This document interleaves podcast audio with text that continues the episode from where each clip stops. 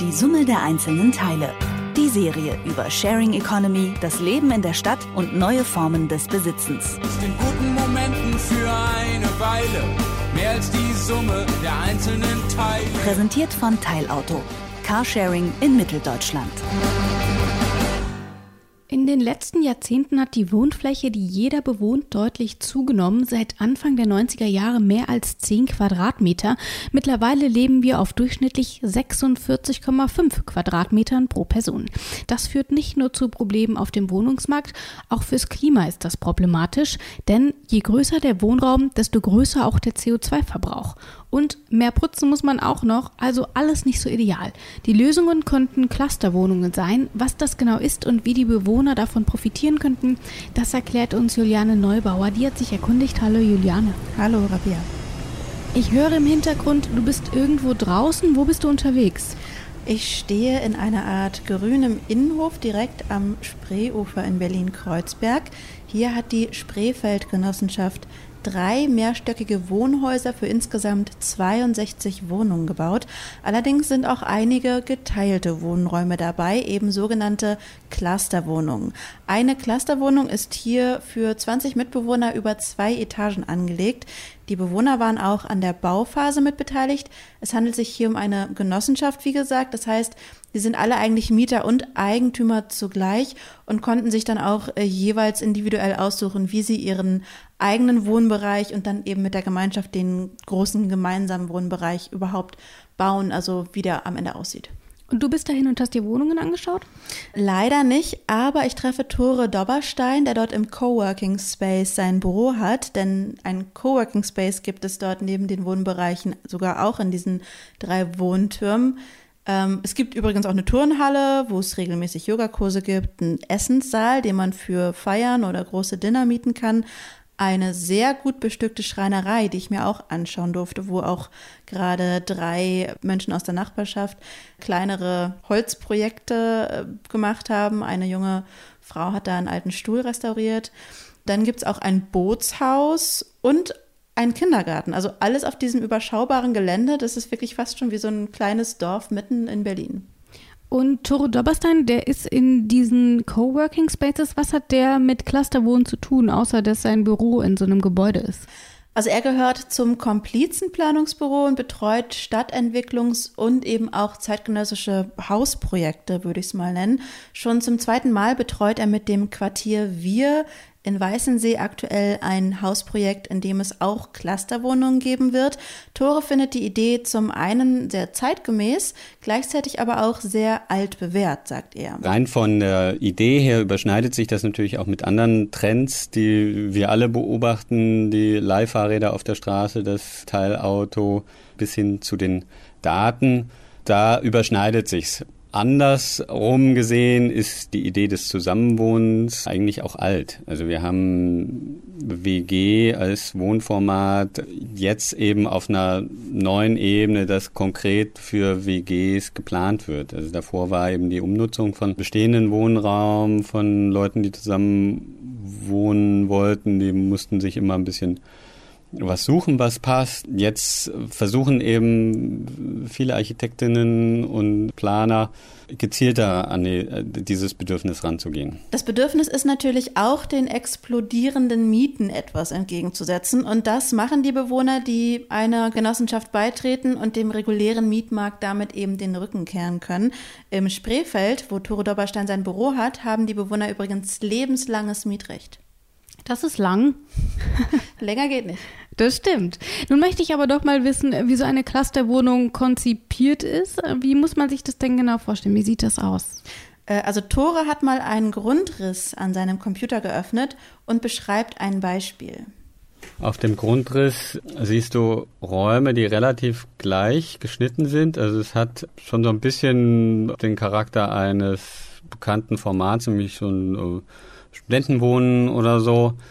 Die Leute haben ihr eigenes WC, auch die Möglichkeit, eine eigene kleine Küche sich auf ihren Grundriss mit dahinzustellen. Und dann gibt's aber einen relativ großen Bereich, also mit Balkon, wo man dann sich eben eine Küche gemeinsam bauen kann. Und wenn ich hier mal durchzähle, sind das eins, zwei, drei, vier, fünf, sechs, sieben Leute.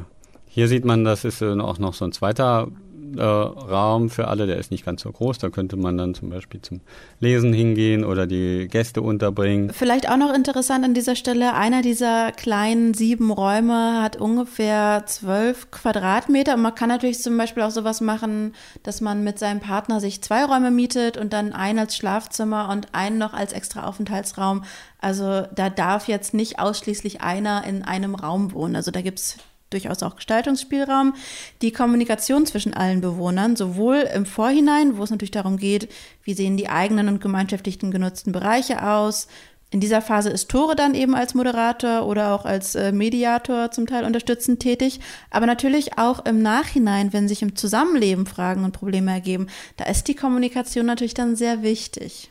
Ich kann mir das noch gar nicht so richtig vorstellen. Ähm, vielleicht mal ein kleiner Schwank aus meiner Jugend. Ähm, ich habe in meiner ersten Wohnung, die ich ähm, im Studium bezogen habe, in einer 19er WG gewohnt. Äh, wir waren insgesamt 19 äh, junge Menschen, zwei Küchen, zwei so halb, so anderthalb, sage ich mal, gemeinsam genutzte Wohnräume. Und meine Erinnerungen daran waren naja, ich weiß nicht, waren halt 19 junge Menschen, die alle das erste Mal nicht zu Hause gewohnt haben. Ähm, deswegen kann ich mir das noch nicht so richtig vorstellen, wie das ist, auf so einem großen Raum mit so vielen unterschiedlichen Menschen zusammenzuwohnen. Kannst du irgendwas darüber erzählen, warum die Leute sowas machen? Ja, es ist natürlich total sinnvoll, gerade in einer größeren Stadt, wo das Zusammenleben auch immer anonymer wird. Was hier natürlich zusammenkommt, sind zum Beispiel alleinerziehende Mütter, mit älteren Ehepaaren, mit vielleicht Menschen, die aus einem anderen Land kommen. Also es gibt irgendwie eine Möglichkeit, sich gegenseitig anders zu unterstützen, als wenn jeder in einem abgeschlossenen Raum lebt, sondern man hat zwar seinen kleinen abgeschlossenen Raum, verbringt aber auch Zeit in einem geteilten Raum, wo es automatisch natürlich irgendwie auch ja, wo man, wo man einfach in Berührung kommt und wo man auch vielleicht ein Gespür hat dafür, was der andere vielleicht gerade benötigt, wie es dem anderen geht. Genau das, denke ich, das fehlt relativ viel in unserer Gesellschaft. Und man darf ja auch nicht vergessen, du hast dich da wahrscheinlich dafür entschieden, mit 19 anderen zusammenzuwohnen oder mit 18 anderen zusammenzuwohnen, weil das Zimmer sehr billig war und du Bock hattest auf das so Abenteuer. Ungefähr. genau.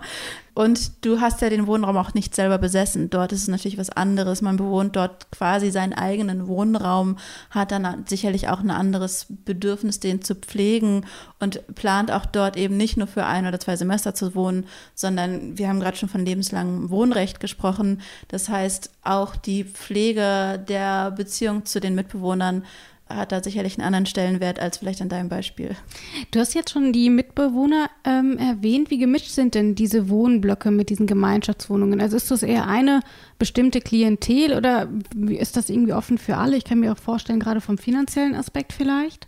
Das finde ich eine sehr spannende Frage. Für das Wohnprojekt im Wedding sollte es über Förderung auch äh, finanziell weniger gut gestellten Mitbewohnern äh, möglich sein, dort einzuziehen. Die Cluster-Idee lebt ja eigentlich, wie gesagt, dadurch, dass die alleinerziehende Mutter eben neben einem älteren Ehepaar lebt und man sich gegenseitig unterstützt, vielleicht die mal irgendwie das äh, Kind beaufsichtigen oder man sich einfach, ähm, weiß nicht, der eine für den anderen was kocht. Da gibt es ja mehrere Möglichkeiten. In der WG im Spreefeld teilen die Mitbewohner natürlich technische Geräte, Küchengeräte, auch Grundnahrungsmittel werden zusammen angeschafft. Ähm, also hier kann man einfach auch ganz schlicht Geld sparen, wenn man nur einen Staubsauger hat, statt irgendwie zehn für 20 Leute, ist da auch schon an Ressourcen allein gespart. Also das finde ich schon sehr sinnvoll. Tatsächlich beobachtet Tore in den Projekten aber dann doch eine gewisse Reserviertheit, sagt er. Grundsätzlich bin ich ja auf der Moderatorenseite und beobachte, dass natürlich äh, die Leute immer gerne unter ihresgleichen ziehen. Also man hat natürlich so das Idealbild von einer gemischten Stadt und wünscht sich eine Vielfalt ganz allgemein.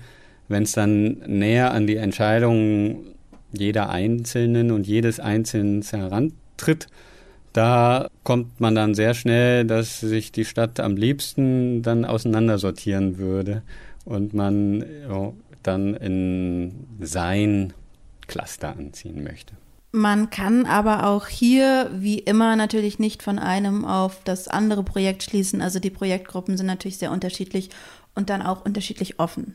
Muss ich mir dann erstmal 100 Leute suchen und dann kann ich so ein Wohnprojekt irgendwie starten? Du hast gerade schon gemeint, die Leute sprechen sich auch im Vorfeld ab. Das heißt, die Leute kennen sich schon, bevor sie dort überhaupt einziehen. So, ich kenne jetzt keine 100 Leute. Wie komme ich also in so ein Clusterwohn rein? Hm.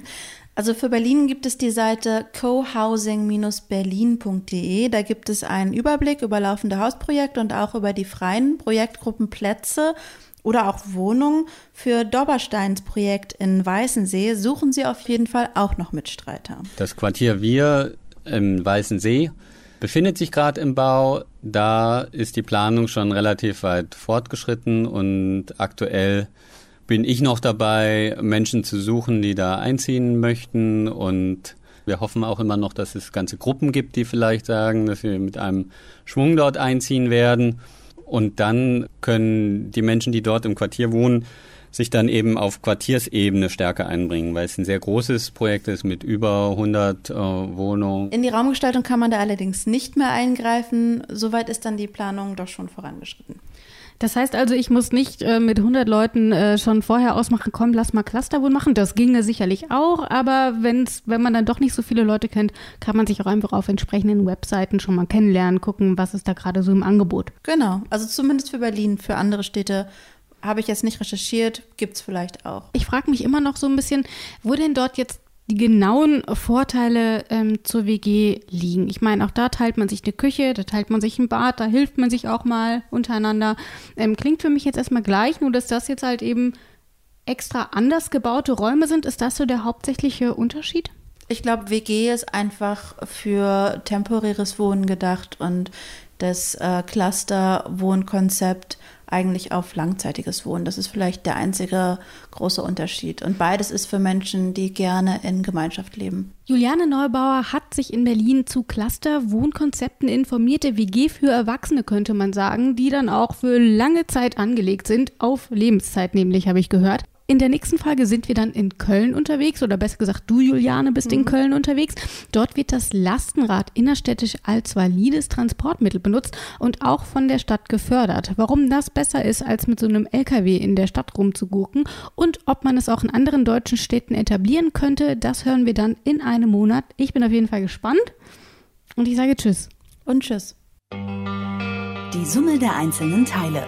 Die Serie über Sharing Economy, das Leben in der Stadt und neue Formen des Besitzens. In guten Momenten für eine Weile mehr als die Summe der einzelnen Teile. Präsentiert von Teilauto. Carsharing in Mitteldeutschland.